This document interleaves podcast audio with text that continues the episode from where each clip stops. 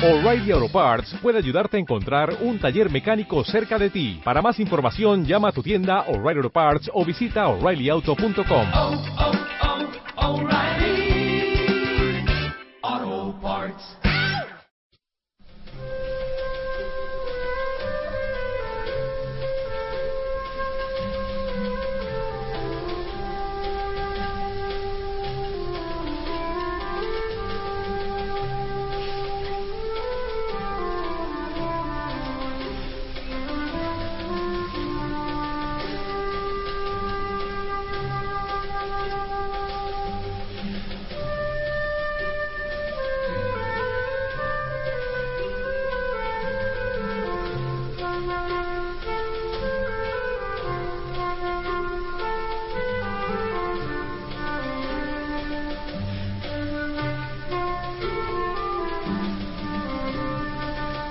comienza Libertad Constituyente.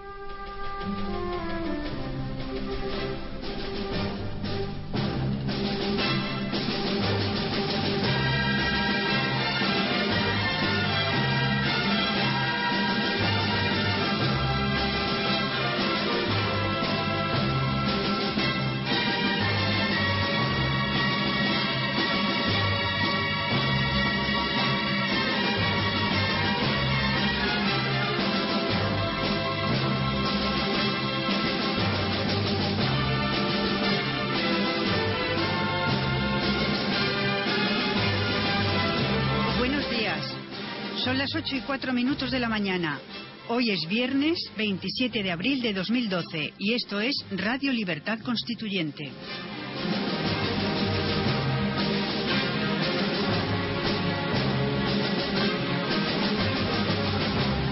Un programa dedicado al análisis, al debate y a la instrucción política bajo los principios rectores de la lealtad, la verdad y la libertad.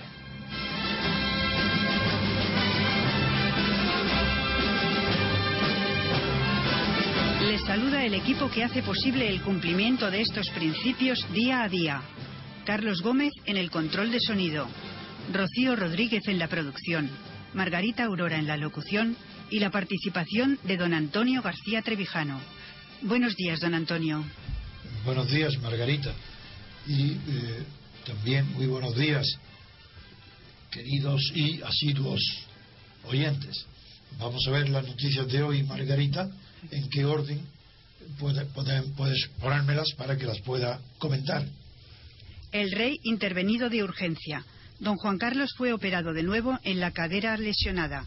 El rey fue operado la noche de ayer de urgencia en el Hospital San José de Madrid al salírsele la prótesis que se le implantó el pasado día 14, tras lesionarse la cadera derecha en Botswana. Se llama salirse a lo que técnicamente la medicina llama luxación. Es tan extraño lo que está pasando con el rey, son tan raras las, síntoma- las sintomologías que presenta que ya recordarán los oyentes que no sé si ayer o antes de ayer, creo que antes de ayer, expresé mis dudas sobre la clase de operación que había sido eh, hecha a don Juan para eh, corregirle o para eh, ponerle una prótesis en la cadera después de su caída en Botswana. Esto que acaba de suceder confirma las sospechas, pero ya no, no tanto de que si le haya hecho una operación diferente de la que dicen, como de que el postoperatorio ha sido una locura. Ningún médico que se digne de tal categoría, de tal condición, puede admitir, tolerar que ningún paciente suyo recién operado de la cadera a los tres días salga por su pie de pie sin silla de ruedas para presentarse ante la televisión como una persona tan fuerte, tan joven, tan saludable, que es capaz de estar de pie después de una operación tan grave, tan duradera y tan sangrienta como es la operación de cadera. Lo digo por propia experiencia porque hace poco que me operé de cadera. La misma operación que dicen que le han hecho al rey. A mí me pareció una temeridad, no me lo creía. estaba pensando que estaban engañándonos, que era otra cuestión de la que había sido operado, pero no, ahora ya se sabe bien. Se ha sacrificado la salud del rey para que aparezca ante los españoles como si no tuviera importancia y como si a los pocos días, como sucedió, estuviera ya listo para recibir entrevistas y audiencias en su palacio. Es natural que esto no lo hayan impuesto los médicos. Esto lo ha pedido Juan Carlos, el rey, aconsejado por toda la corte de aduladores que en realidad le están minando su salud y descuidando la ética del comportamiento humano, porque es, es tal el afán que tienen en mantenerlo a toda costa como rey, en retrasar a toda costa su abdicación en el príncipe, que están dispuestos a sacrificar su salud con tal de que parezca sano y fuerte a los tres días de haber sido operado durante tres horas mínimamente. Ahora resulta, claro, que no es ningún accidente, no es na- nada anormal lo que le ha pasado, era lo casi seguro que le tendría que pasar. Pero no, como dicen, que haya sido por un mal movimiento. ¿Cómo va a haber un mal movimiento en una persona que está recién operada? No, es que no puede tener mal movimiento porque no tiene iniciativa de movimiento. Que se ponerse de pie, desde luego, que es un mal movimiento. Se ha producido una luxación porque se ha puesto de pie antes de tiempo. Y sobre todo mucho tiempo, no un poco a poco.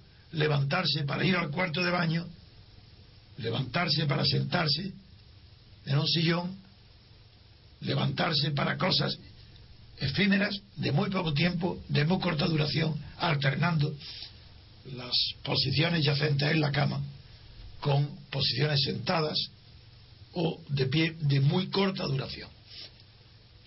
Cuestiones todas ellas incompatibles con prepararse dentro del palacio para recibir visitas extranjeras y para despachar audiencias como si estuviera, para que parezca que está normal. Bien, esta nueva intervención quirúrgica que indudablemente mina su salud ha sido debida a la imprudencia de, del mismo, por supuesto, de los consejeros políticos del rey, de la corte, que tiene miedo de que el rey desaparezca y pierdan sus puestos. Es decir, de los que viven a costa del rey y de los médicos que lo han operado, que carecen de la autoridad moral para imponerle una disciplina postoperatoria. Esos médicos no tienen autonomía moral. No pueden operar a un monarca, a un jefe del Estado, si no tienen autoridad para decirle cuál debe ser su conducta después de la operación, en el tiempo inmediato a la operación. No hay ilusación por un mal movimiento, sino que se le ha tenido que volver a intervenir por un mal funcionamiento de la asistencia médica que lo atiende. Malos, no digo técnicamente, supongo que lo habrán hecho bien, pero desde luego no tienen condiciones morales ni éticas para haber consentido, por haber consentido que el monarca salga a pie para hacer una declaración triste, pésima, horrible, con una cara de desesperación y de pena, diciendo tres frases hechas que no significan nada porque no ha pedido perdón. Lo siento, no se volverá, no volverá a ocurrir. Eh, Eso, eso no significa nada. Y para eso no había que poner en riesgo otra vez su salud, que corre peligro también en la vida, de su vida, no solo de la pierna, porque es muy grave. Otra segunda operación que implica una segunda incisión en la misma eh, sitio donde se ha producido, se está cicatrizando y aún no habrá terminado la cicatrización de la primera intervención y ya se le está otra vez abriendo por el mismo sitio con mayores riesgos también de trombosis, de circulaciones, nuevos tratamientos eh, para evitar la trombosis, todo esto son verdaderos perjuicios contra la salud provocados esta vez por la falta de autoridad moral de los médicos que lo atienden, por la falta de autoridad moral de los que lo, de los que lo rodean, por el afán desmedido de conservar la corona y estar en el poder día a día, exponiéndose a la vida por aparecer como un monarca diciendo aquí no pasa nada, aquí estoy fuerte, vengo yo, tengo las entrevistas, cuando no puede ni sostenerse de pie.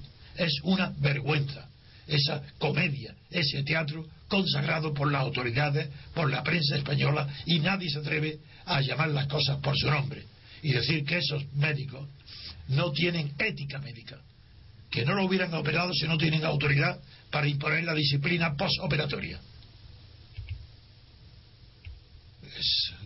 solamente no debo ya más de hablar más porque eh, verdaderamente la crítica ya no va dirigida tanto al monarca porque ha tenido un deseo que demuestra su enorme ambición de poder.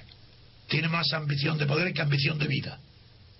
Esa es la anomalía, producida seguramente por una infancia triste y pobre en el exilio, donde le arraigó el deseo de poder y de disfrute de la vida y de lujos que y que no está dispuesto a sacrificarlo ni siquiera por un mes o dos meses de tres o tres o cuatro meses de retirarse de la vida pública hasta que esté recuperada su salud.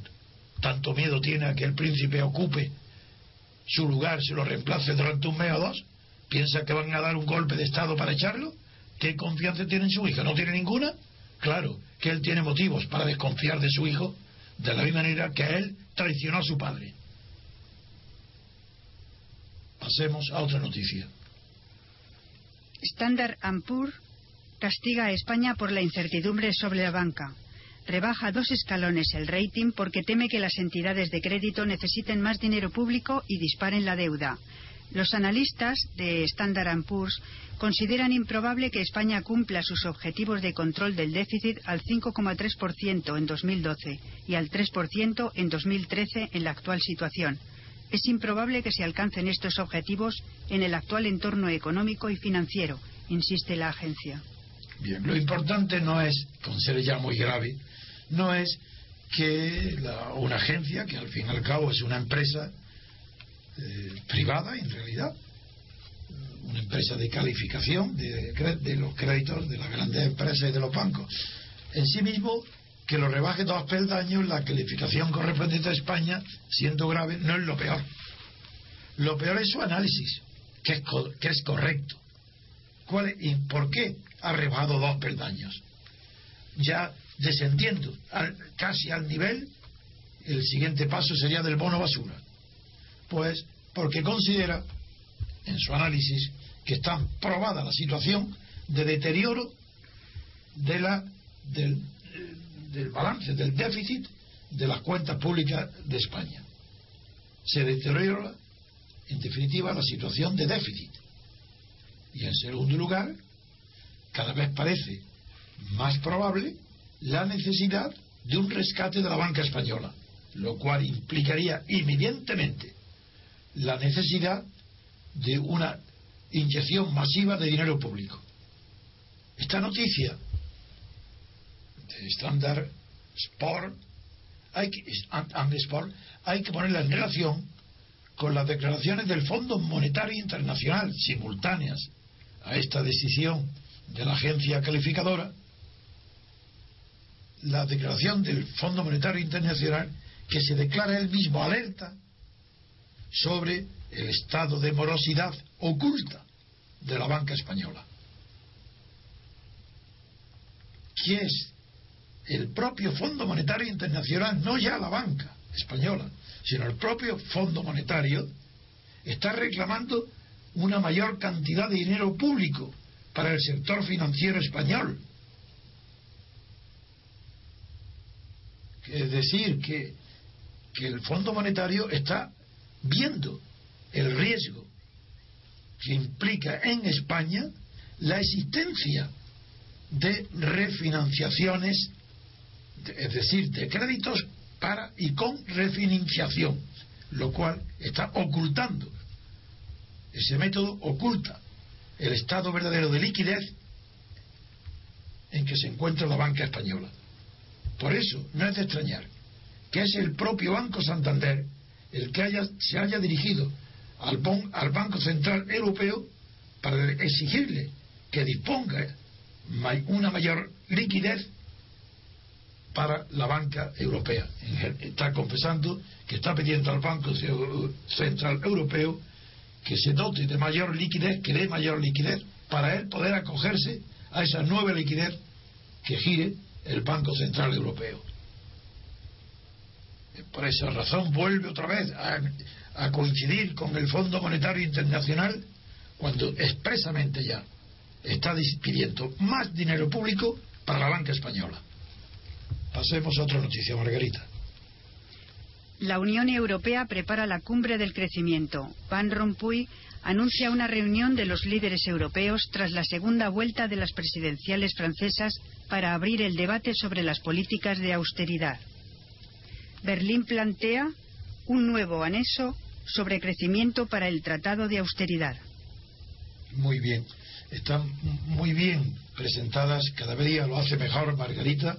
Es una mujer que tiene muy buenas condiciones para ser locutora de radio, pero también es inteligente y en, en muy poco tiempo, hoy, por, por, ejemplo, ya me está dando casi, casi un método perfecto para que yo pueda, con naturalidad y tranquilidad, exponer la crítica a cada noticia que ella va exponiendo, narrando.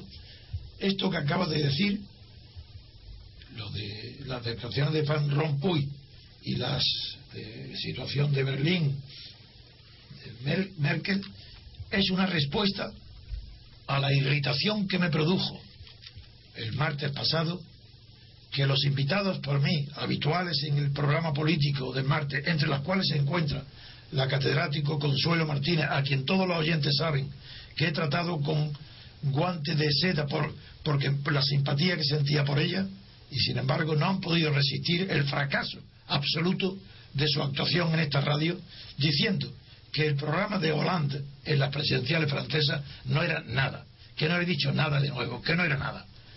Yo no les, después de haber sido claro y duro en la crítica a esa eh, falta de experiencia para juzgar lo que están sucediendo, contra esa visión teórica de los asuntos y de antemano, a esos prejuicios. Después de eso les pedí perdón diciendo que perdonaran si yo, por mi exceso, por mi carácter apasionado, había eliminado rotundamente de la realidad las palabras que habían dicho tanto uno como, el, como mi amigo, el catedrático de Murcia, Jerónimo, que no habían estado para mi gusto, no es para mi gusto, seguro, no han estado a la altura, porque todo el mundo hoy está repitiendo lo mismo que decía yo, que la elección, que el programa de Holanda ha trastornado las condiciones políticas de Europa. Toda Europa está pendiente de lo que sucede en Francia, porque todo el mundo en Europa ha tomado en serio las propuestas nuevas contenidas en el programa de Holanda, donde además de mantener la austeridad y el, en la batalla contra el déficit, ha añadido que eso es cojo, que eso no funciona si no está eh, sumada esas medidas de austeridad con eh, complementos de inversión, de in iniciativa, de reanimación de la demanda, de eh, simplemente de estímulos a la economía productiva. Y eso, que es tan sencillo, no fue advertido, lo tuve que corregir y me mantengo que mis análisis en esta radio no han fallado nunca, en ningún sector. Siempre se han cumplido todo lo aquello que yo he predicho mediante el análisis, no porque sea profeta ni mago, sino porque analizo las cuestiones y sé el sentido en el que van a evolucionar. Esa, por esa razón hoy la noticia que acaba de leer eh, Margarita no es más que una confirmación de nuestro de mi análisis en esta radio y por tanto es otra confirmación de que esta radio está avanzada en el primer puesto de Europa en el análisis de los acontecimientos. Claro, que respecto a España, pues ¿qué pasa? Que mientras que Europa se está conmovida por, y están cambiando, como sabéis, en Italia, las declaraciones que ha hecho el primer, eh, el, el, primer ministro italiano sobre que hay que combinar, ya están hablando de crecimiento. Si el gobierno holandés está hablando de crecimiento, si es que están hablando de crecimientos en todos los países menos todavía Alemania. En esas circunstancias tan nuevas, Rajoy, ese es el colmo, ahora sigue insistiendo en que la austeridad no es de Merkel, sino que la austeridad es la política de la Unión Europea.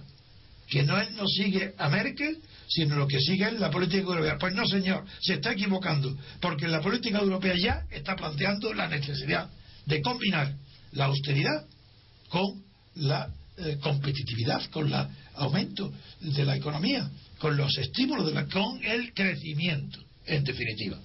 Esa es lo que se quiere ignorar en la política del gobierno español.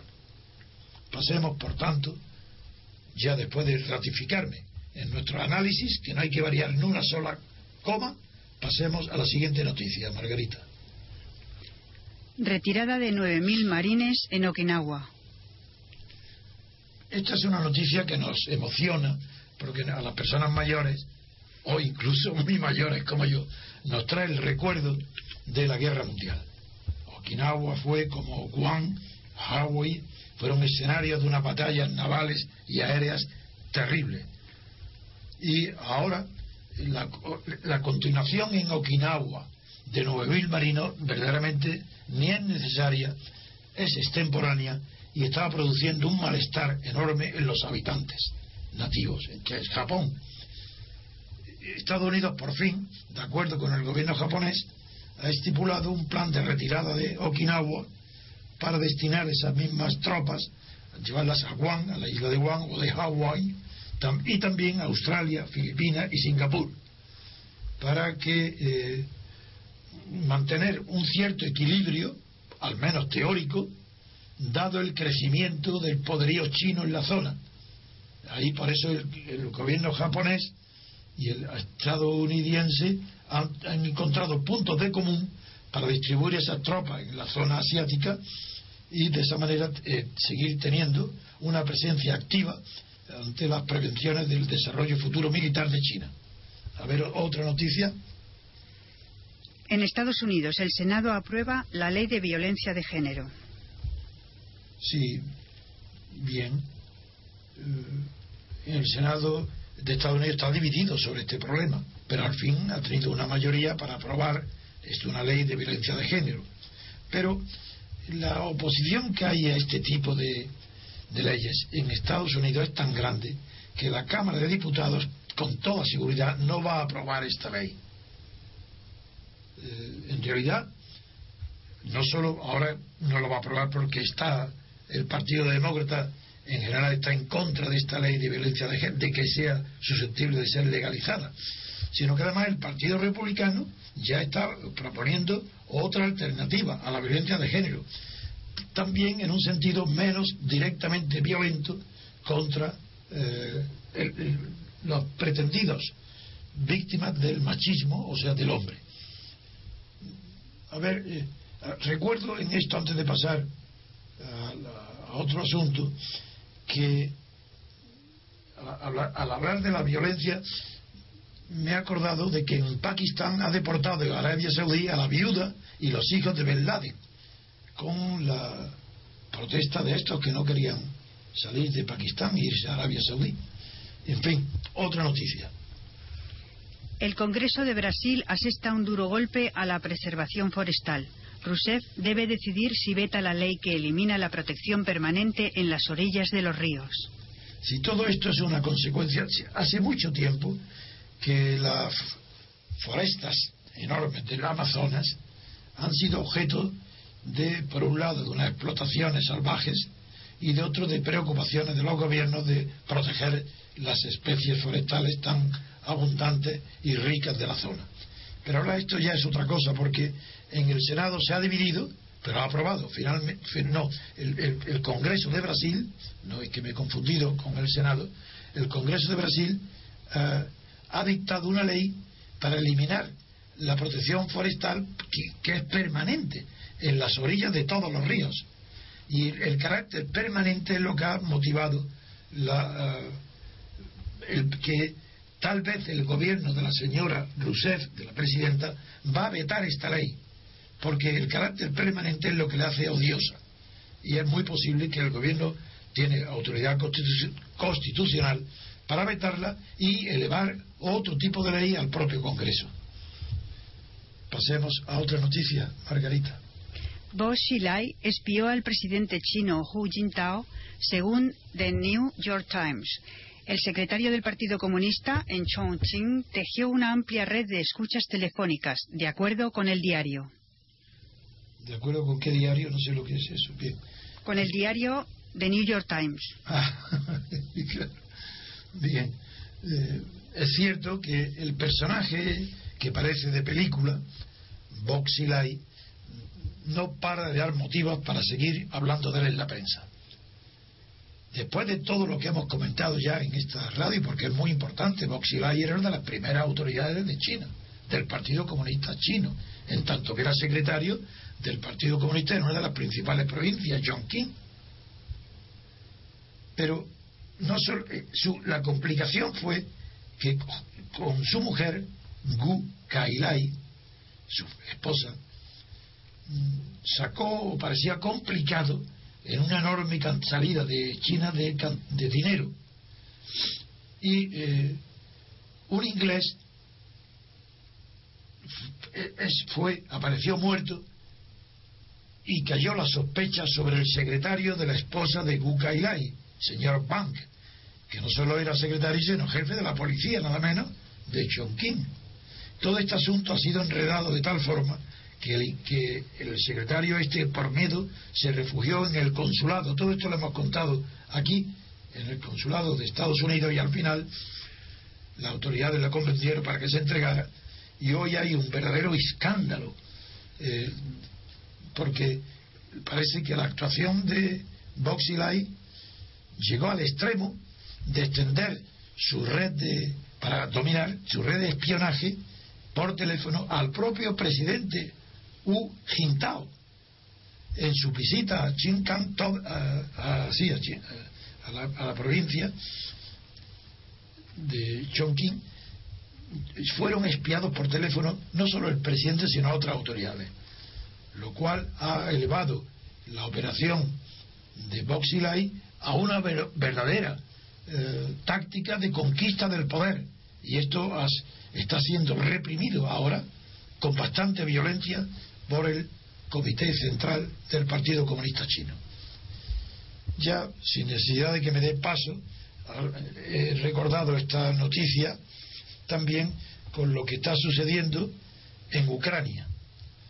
En Ucrania, la que fue eh, presidenta de su jefe de su gobierno, la señora Yulia Timoshenko, fue acusada de graves crímenes con motivo de, de dinero público robado, fue eh, relativo a los gas, petróleo, fue juzgada, condenada y eh, encarcelada en Ucrania, en la ciudad de Yarkov. Pues bien, ahora, y condenada a ocho años creo que fue, no recuerdo, creo que ocho años. Ahora Yulia Timoshenko se ha quejado de que está sufriendo malos tratos en la cárcel y que incluso allí mismo los celadores o un celador le han ocasionado lesiones en la paliza que recibe en el vientre, el brazo, codo, incluso el hombro. Y esto ha motivado una verdadera reacción en las autoridades de la UE, de la Unión Europea, que está interviniendo primero para examinar la realidad de lo que ha pasado y para que se alteren las condiciones carcelarias en las que está a la que está sometida Julia Timoshenko. Eh, parece que el propio tribunal de Estrasburgo está preocupado, de la misma manera que lo está también el gobierno ruso. Y hay dos presiones paralelas de Estrasburgo. No, la Unidad Europea, las autoridades y el gobierno ruso para saber qué pasa en la cárcel, si es cierto los malos tratos, y para cambiar las condiciones carcelarias de la antigua presidenta, como he dicho, Julia Timoshenko y parecen dispuestos incluso a tomar medidas de represión o represalia si esta situación no se aclara y se arregla si es cierta. Bien, otra noticia. Sarkozy. Es un honor Ser llamado fascista por un comunista. El presidente acusa a Hollande de buscar el apoyo del voto de las mezquitas. Se encaró con el diario L'Humanité por compararle con el mariscal Petén. Es cierto también todo esto, esta noticia, es, quiero decir, que es cierto que merece hacer llamada la atención sobre ella, porque demuestra la desesperación de Sarkozy.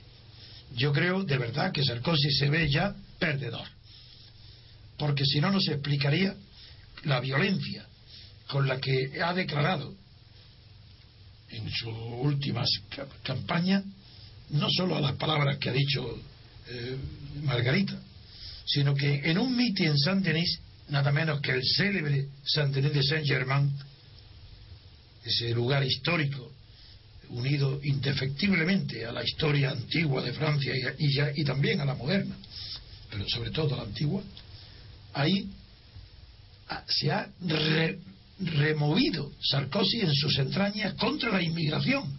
Ahí se está viendo cuál es su verdadero carácter.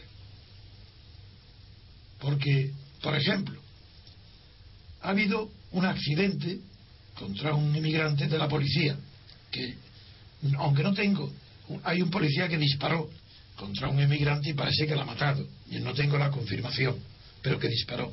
Pues bien, Sarkozy acaba de declarar, a, propósito de este policía, que ahí concurre la presunción de legítima defensa. Eso ya es el colmo. Una cosa es la presunción de inocencia, que, le obliga a los jueces y a todos los que intervienen en, en, el proceso, y también, como es natural, nada menos que al jefe del Estado. Tiene que admitir la presunción de inocencia. Pero de ahí a proclamar la presunción de legítima defensa, eso es un paso imposible de dar si no estás empujado por un verdadero antipatía al emigrante.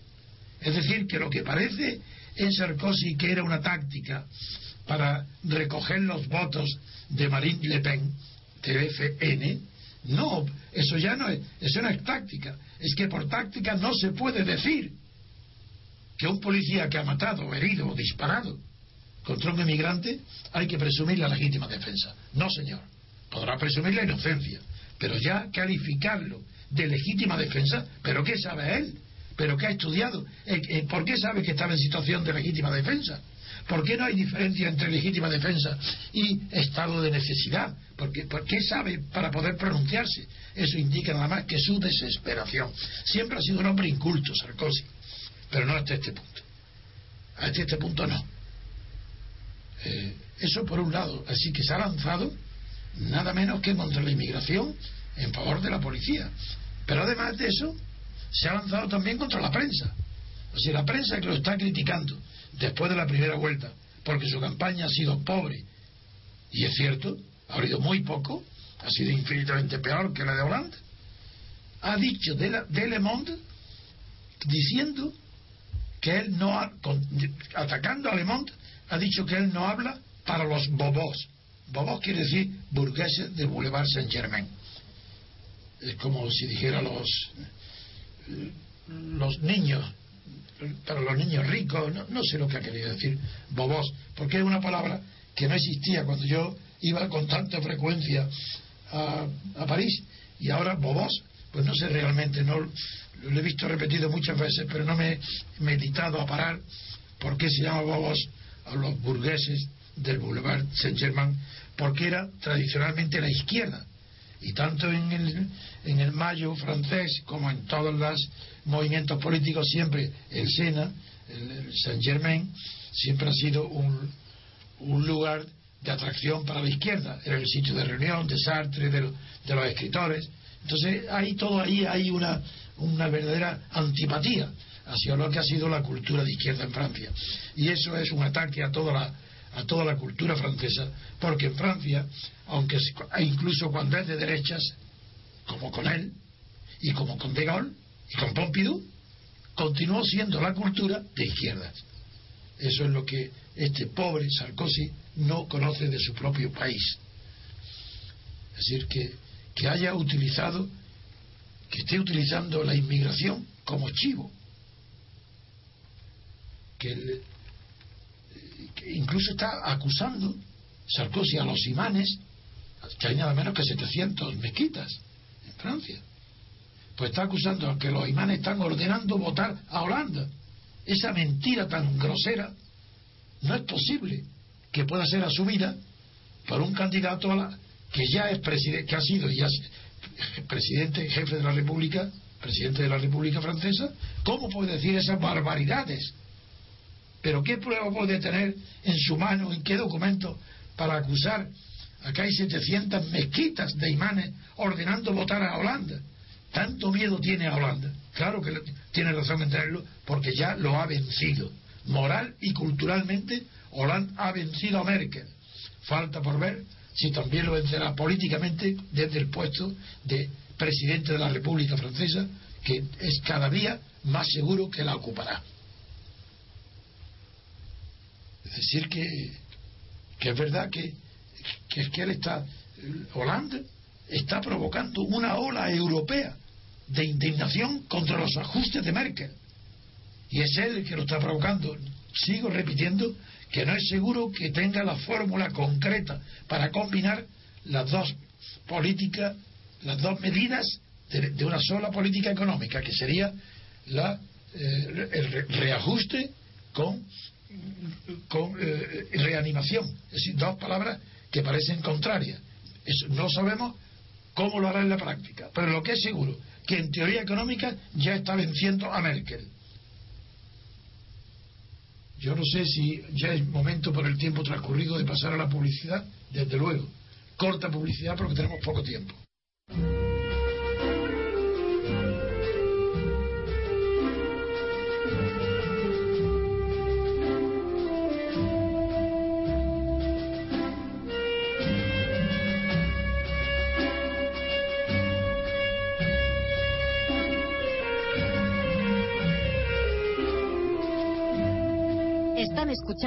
Libertad Constituyente.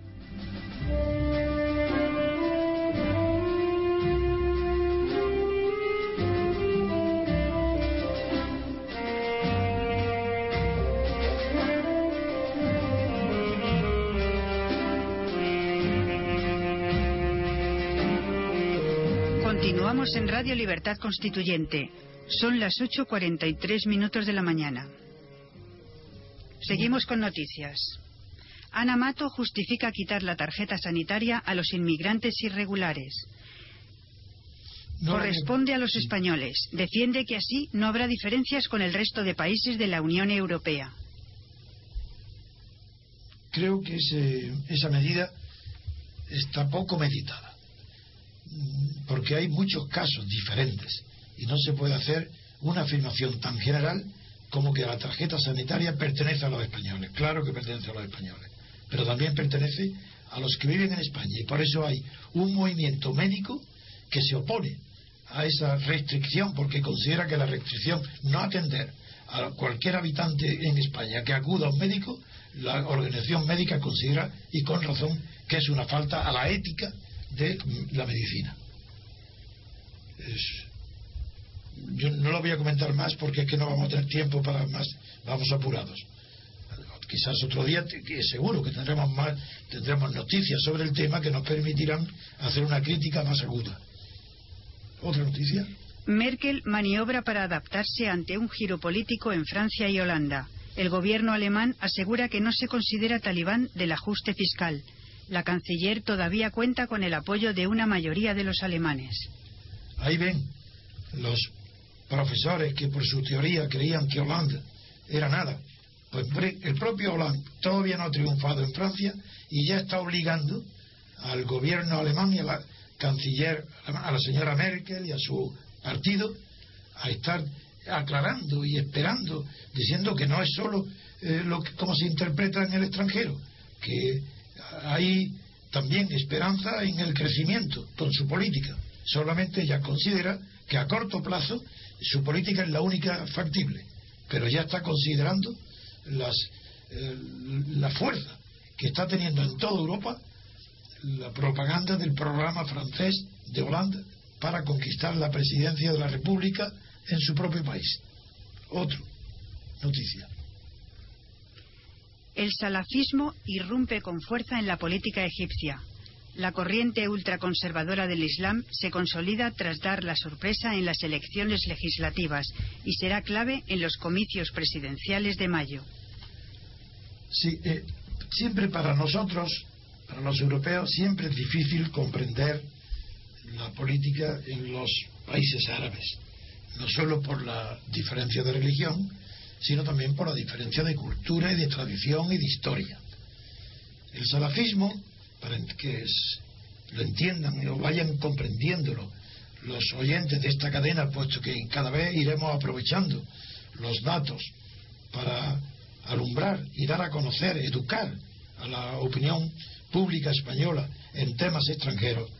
En, los países árabes, sobre todo en, eh, allí en Oriente Próximo, en Egipto y en Arabia Saudí, eh, hay una corriente ultraconservadora que se llama salafismo Algún día le explicaré en sus orígenes. Pero esta corriente ha irrumpido con fuerza en Egipto cuando se creía que los hermanos musulmanes ocupaban prácticamente el monopolio político de la nueva situación creada con la destitución y el derribo de Mubarak. Pero el éxito que nadie esperaba de esta corriente ultraconservadora, que es el salafismo, el éxito de Nour en las legislativas ha hecho ya hacer verosímil que la popularidad de su líder más conocido, Hacen Abu Ismail, eh, que era candidato a las presidenciales y que tiene nada menos que en la encuesta un 30% de seguidores, sin embargo, no, no lo han eliminado de las candidaturas por una maniobra que no sé si será cierta o falsa, pero desde luego lo que sí es algo que a última hora se han el, tribunal, la comisión que selecciona y admite las candidaturas a la presidencia, consideró que este líder, Hussein Abu Ismail, no tenía condiciones requeridas para ser presidente porque su madre tenía había adquirido la nacionalidad de Estados Unidos. No se sabe si eso es verdad o un pretexto para eliminarlo, porque es una competencia muy seria eh, a los hermanos musulmanes. Seguiremos con atención este asunto cuando llegue el momento, porque ahí plantea un tema político muy interesante, y es que se cree generalmente que el salafismo se ocupa solamente de cuestiones morales y culturales, pero que no entra en las cuestiones de poder político. Y sin embargo, ahora eh, se está viendo en Egipto que claro que entran en el poder político y que quieren ocupar las plazas principales. Por eso es tan interesante examinar qué va a pasar en las elecciones próximas en Egipto para comprender por fin cuál es la dimensión política del salafismo. Pasemos a otra noticia, Margarita. La Haya condena por crímenes de guerra al expresidente liberiano Charles Taylor. Es la primera vez que la justicia internacional completa un proceso contra un ex jefe de Estado acusado de cometer crímenes contra la humanidad en Sierra Leona. Bien, eh, es verdad que esta condena es la primera vez que se hace contra un jefe de Estado desde los procesos, el proceso de Nuremberg. Por eso tiene una importancia histórica.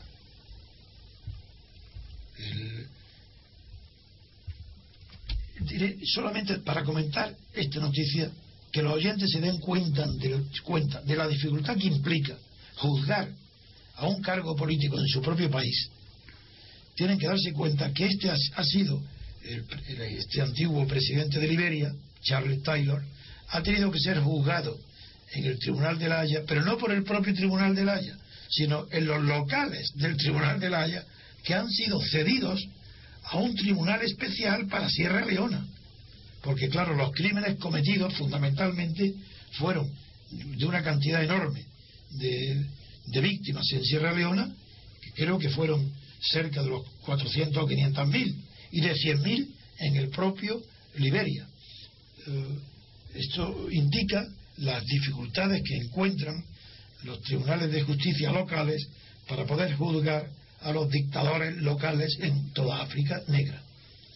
Bien, a ver qué noticia, Margarita, otra. Londres, BBC. Dolor en España. Ah, esto es muy gracioso, porque aunque yo no sé inglés, sí sé lo suficiente para ver que la palabra do- dolor en España ha sido utilizada en el BBC como título de un documental, un artículo en inglés que se dice, se escribe Pain in Spain. Lo digo así pronunciado para que se comprenda que el título está buscado por la eh, concordancia sonor, de sonido acústica entre las palabras pain y Spain. Eh, dolor en España. Y se refiere, claro, a lo que está sucediendo en España. Eh, no solo con, la, con las políticas de ajuste, con, el número tan in- inmenso de parados, en realidad es una revisión a la cantidad de, de problemas que se acucian, se amontonan sobre la opinión, no sobre la opinión, no, sobre el estado económico y moral de los españoles que se encuentran en una situación de depresión, deprimidos ante la falta de horizontes en su futuro y en su porvenir. Otra noticia. Interior lanza un plan integral para la reinserción de presos terroristas.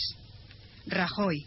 El gobierno no ha cambiado ni va a cambiar su política antiterrorista. No hay nada que negociar con ETA, recalca el presidente. Las asociaciones de víctimas del terrorismo califican el plan de traición y varapalo a las víctimas. Bueno, otra exageración que culmina la tradicional injerencia de las víctimas en la política en la política antiterrorista del gobierno, de este o de cualquiera. Las víctimas no tienen derecho alguno a dictar ni a decir lo que deben hacer los gobiernos. Ellas bastante es con que eh, provoquen la solidaridad en el dolor, que sean compadecidas, pero que de ahí a que haya una asociación de víctimas del terrorismo que diga lo que hay que hacer contra los terroristas, pero eso que constituyen un partido, pero eso que, que en tanto que víctimas no tienen ningún mejor derecho que otro que no sea víctima para decir lo que hay que hacer con los terroristas. No son mejores legisladores, al contrario. En una víctima siempre tiene que haber lo natural, que es un deseo de venganza de- contra los que han causado la ruina moral de esa familia. Es natural, por tanto, que no se acuda a las víctimas del terrorismo para hacer las leyes penales, para superar la ley del talión, que es normal en los sentimientos de cualquier víctima del terror, y se acuda a personas extrañas, y cuanto más alejadas, mejor, para que sea la justicia, no la venganza, la que inspire las medidas que se tomen, no solo en las leyes, sino también en las medidas represivas contra los delitos de terroristas detenidos. Es decir, la, no es no es la víctima, siempre es siempre tiene que ser el, el gobierno y el gobierno asesorado, guiado por verdaderos juristas, porque menos mal que hay ya una novedad que me agrada, es que ahora ya la nueva reinserción de presos etarras declarada por el gobierno no exige que estos pidan perdón, faltaría más, pero ¿qué es eso de que el delincuente de un delito político pida perdón? Ni siquiera el delincuente de un delito común. Eso de pedir perdón pertenece a la religión. Nadie, el que se confiesa, no se le perdona el pecado si no perdona a las víctimas que él haya hecho de su pecado, con su pecado. Pero en los delitos políticos, en el terreno laico, pedir perdón, exigir pedir perdón a cambio de algo, eso es inaudito. Eso es ignorancia total de lo que es el derecho. La vía en Anclares es una vía que a la que se quiere volver ahora, pero indefinida, lo que, de, lo, de la cual es una mezcla también injusta, porque por un lado está muy bien que se eduque o se intente educar, aunque sea absurdo, aunque parezca que las probabilidades son mínimas, no está mal que se intente que los, los delincuentes detenidos sean sometidos a procesos educativos, que aunque no tengan resultado, al menos se dedique tiempo, clases y dinero y maestros para eh, tratarles de explicar que sus ansias juveniles de matar para obtener la independencia, pues además de ser absurdo desde el punto de vista político, porque es imposible que tenga éxito, es una incongruencia total como terrorista. Porque si quiere ser terrorista para la independencia, pues que sean terroristas para aquellos sujetos que ellos crean que son los responsables de que no se la independencia, pero no contra las masas indiscriminadas, no contra las poblaciones. Esa, población, ¿qué, ¿qué culpa tiene? Entonces, esa educación no está mal, pero en realidad también es mentira, porque eso es una manera indirecta e hipócrita para que aquellos que simulen ser educados o aceptar esas condiciones tengan el privilegio de que los acerquen a su familia y los trasladen a las cárceles del País Vasco. Esa es la realidad de la vía Nanclares. Otra noticia, Margarita. Iberia cancela 122 vuelos. Pues como ya el tema este ha sido tratado y, sabemos, y, vamos a invit y se, invitamos ya a un representante del sindicato de Iberia y lo vamos a invitar también para que nos explique cómo está la situación después de esta sexta jornada de huelga que ha, ha afectado a la cancelación de 122 vuelos. Otra noticia. Las vacaciones de Michelle Obama en España costaron 380.000 euros. Esta es una noticia que a mí me sorprende. La verdad es que no esperaba. decir por qué. Que una presidenta consorte del presidente de los Estados Unidos, que es un jefe del Estado, tenga unas vacaciones en España dignas y rodeada de guardias de seguridad, que todo eso encarece. Eso es normal. Lo que no es normal es que entre, en esos 380.000 euros se incluyan perros, guardadores de perros. Eso no es normal. Está bien que tenga una residencia de lujo, costosa, con guardias de seguridad, pero no a extremos que implican la cantidad de otros de 380.000 euros. Antes de, de, otras noticias, ya que estoy hablando de una mujer, si me viene a la cabeza las noticias que siempre me encantan de los avances científicos. Y ahora tengo que comentar una noticia muy bonita, muy agradable, y es que en lugar de cuatro subgrupos del cáncer de mama, se han descubierto que hay diez subgrupos. Y esto es un avance extraordinario, publicado en la revista Nature, que de tantísima fama. Y este descubrimiento ha sido debido a investigadores canadienses y británicos, con algún portugués y algún español también en su equipo, que han encontrado, han dividido tan extraordinariamente, con tanta precisión, esos diez grupos, porque esa división ya distingue aquellos grupos que no necesitan quimioterapia después de la operación quirúrgica, aquellos otros que la necesitan inmediatamente y aquellos que solamente requieren una combinación intermitente. Eso indica que el tratamiento del cáncer de mama a partir de este descubrimiento puede ya ser empezar a ser tratado de manera personalizada, si cada enferma de su, a su manera. Y este estudio ha sido el resultado de un análisis de una muestra monstruosa, grandísima, como nunca se había hecho, que ha comprendido más de mil muestras de cáncer de mama analizadas. Es una esperanza que, si tengo tiempo, la culminaré con otra noticia desagradable esta, que es que la, el Ministerio de Cultura actual ha prometido desmantelar el archivo de Salamanca para llevarlo todo a Barcelona en, dos meses.